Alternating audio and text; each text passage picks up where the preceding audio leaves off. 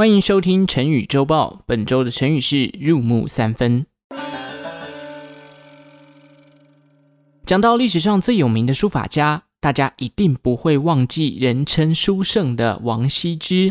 出生在东晋时期的王羲之，从小就有着强大的求知欲，甚至偷拿他爹书房的书籍来阅读，顺便练就自己的书法功力。长大后，他被封为右军将军，因此又被后人称为王右军。有次，他和几个好友跑到了一个名为兰亭的地方游山玩水。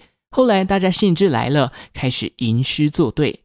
这些内容被集结成了《兰亭集》，而这些著作就是由王羲之帮忙写序。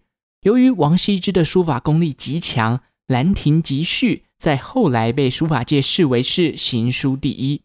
王羲之的字迹啊，柔中带刚，字体潇洒却也细致。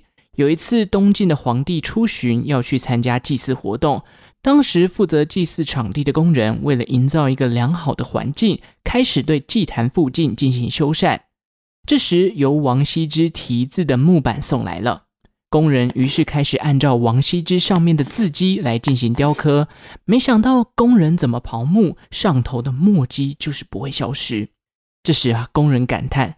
哦，傻眼呢！这王羲之的下笔力道到底有多强大啊？已经刨了快要三寸的木材了，这字迹怎么还在呀？这段故事在后来就演变成了“入木三分”，用来比喻书圣王羲之拥有极强大的书法底蕴，以及下笔的力道非常猛烈。好，入木三分。现在写书法的人变少了，因此入木三分也不再只是用来比喻书法的功力，而是形容评论或者是说法深刻贴切。这边呢，来造一个句子啊、我认为 Apple Podcast 上面的这段评论真是入木三分，真的是说进我的心坎里了。这一次改名表单有许多入木三分的评论，看得我都眼泪快要流下来了。